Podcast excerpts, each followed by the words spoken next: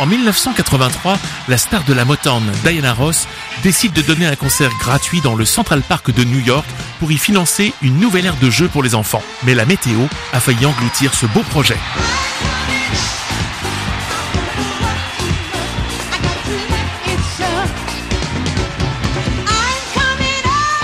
La diva Diana Ross est au sommet de sa carrière au début des années 80 et elle souhaite donner un concert gratuit, organisé comme un événement mondial, retransmis en direct dans le monde entier sur le réseau câblé, alors émergent, Showtime.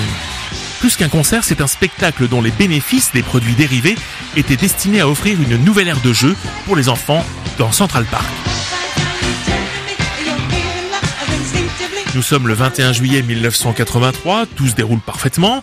C'est l'été, une foule incroyable de 500 000 personnes est venue applaudir la star resplendissante dans son manteau Issei Miyake aux couleurs de l'arc-en-ciel. Quand les nuages ont commencé à devenir menaçants.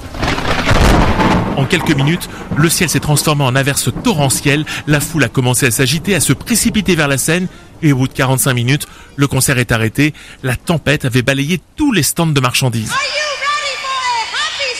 Mais en quittant la scène, la chanteuse suggère qu'elle pourrait remettre ça le lendemain soir. Plus qu'une suggestion, Diana Ross, connue pour être forte et déterminée, ne voulait pas abandonner son rêve. Résultat, le lendemain, les équipes ont tout remis en ordre, sortant les câbles enfouis sous l'eau, séchant même la pelouse avec des ventilateurs et des sèches-cheveux. Et le 22 juillet 1983, c'est devant 800 000 personnes que Diana Ross a livré son spectacle en totalité, enchaînant ses propres succès et reprenant Maniac de Michael Sambello ou encore Beat It de Michael Jackson. C'est vraiment ce que l'on appelle un moment absolument live. Alors sans attendre, retour à Central Park, Diana Ross va tout donner à ses fans.